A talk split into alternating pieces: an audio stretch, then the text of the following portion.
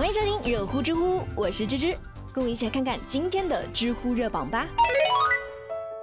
知乎热榜第一名，那个十三岁上大学被中科院劝退的东方神童，现在怎么样了？知乎热度一千三百五十七万。两岁的时候就认识了一千多个汉字，四岁的时候已经是自学完了初中的课程。八岁考上了当地最好的高中，十三岁以六百零二分的成绩考入了湘潭大学，十七岁就考入了中科院高能物理研究所硕博连读。他就是魏永康，曾经被叫做东方神童，是当年出了名的天才少年。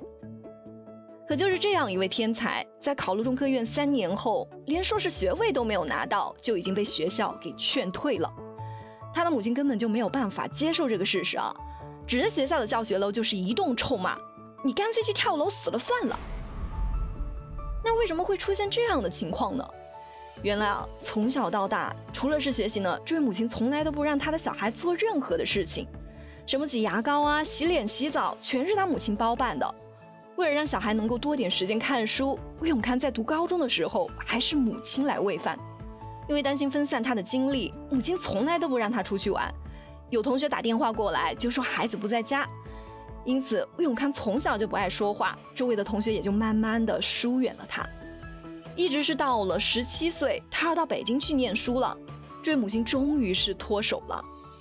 可是之后一系列的问题也就来了，魏永康生活是完全不能自理啊，上课是经常迟到，吃饭拖拉，天冷了不知道加衣服，大冬天的还穿个单衣穿个拖鞋。天热了也不会脱衣服，他不记得考试，也不记得写论文，更不会与同学与导师交流，就是因为学业达不到要求，被学校给劝退了。可是骂归骂，毕竟是自己的小孩嘛。之后他的母亲也认识到了自己的教育的确是出了问题，于是就开始带着孩子重新生活，从洗衣做饭到照顾自己瘫痪的父亲，这一次魏永康都是自己来做的。在母亲的引导下，他慢慢的就走出了自己的小世界，开始跟外界去交流了。二零零五年，他被邀请去到了上海的一家航天研究所工作，并在那儿遇到了自己的爱情。现在，他也和普通人一样结了婚，生了孩子，生活的非常的幸福。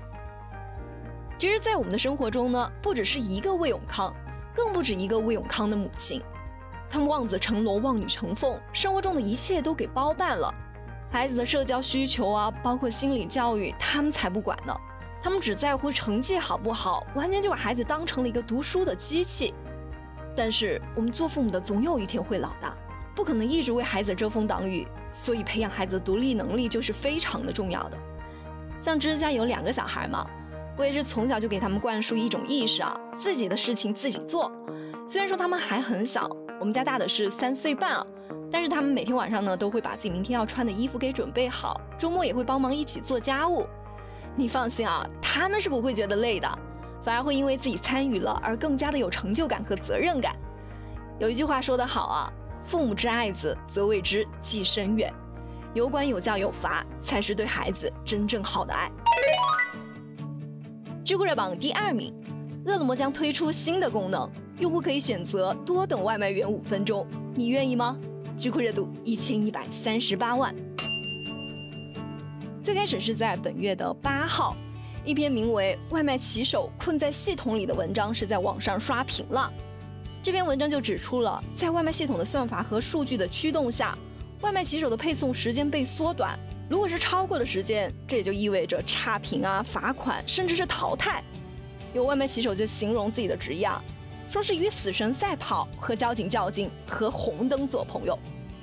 饿了么的反应呢是相当的迅速啊，他们为了体现自己的人性化关怀呢，在第二天凌晨就马上宣布要推出新的功能。顾客在付款的时候就增加了一个“我愿意多等五分钟”的按钮，如果用户不是很急的话，就可以点一下，多给骑手一点点时间。毕竟系统是死的，人是活的，大家将心比心嘛。本以为骑手和客户都会为他们的人性化管理感激涕零的，谁知道这个消息一发布出来呢，网上是骂声一片啊！哈，饿了么这是什么骚操作？要知道，让骑手们被压榨的不是下单的用户，而是你们制定的规则、设定的算法呀！预计到达的时间是你们定的，晚到必赔也是你们定的，最后却把问题抛给了消费者，把矛盾转嫁到了消费者和骑手之间，这凭啥呀？这就好像是现代版的十重斩美人劝酒，石崇每次开宴席就让美人给倒酒，客人不把酒喝完，石崇就会把美人给斩了。你看不下去是吧？那你就乖乖的把酒给喝了。表面上呢是喝酒的客人决定美人的生死，其实真正的决定权是在石崇这个主人手里。外卖骑手就是美人，饿了么就是石崇，用户就是貌似有决定权，实际上是被架在火上烤的客人。你想救骑手是吧？你不想让骑手罚款是吧？那你就点一下那个五分钟的按钮吧。你要是不点，到时候骑手被罚了，这可都是你的错了。你看吧，最后便宜全给平台占了，而客户反而被绑架了。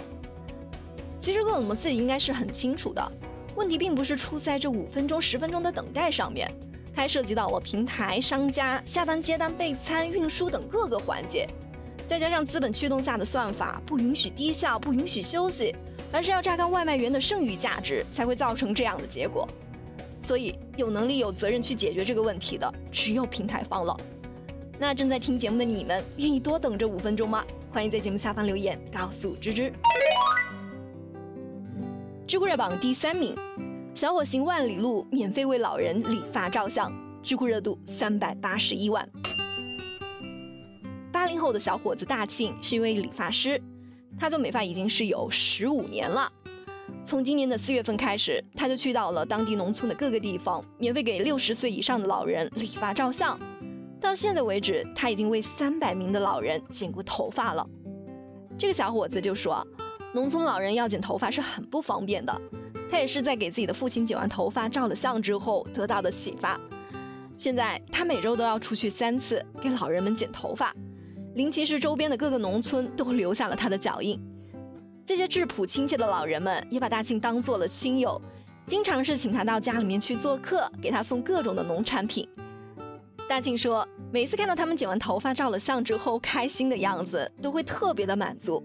我只是付出了那么一点点的爱，却得到了他们更多的爱。我一定会坚持把这个事情给做下去的。真的是一位有爱的小伙子，这也是一件非常有意义的事情。为小伙子点赞。好了，有趣有料尽在知乎，我是芝芝，我们明天见啦。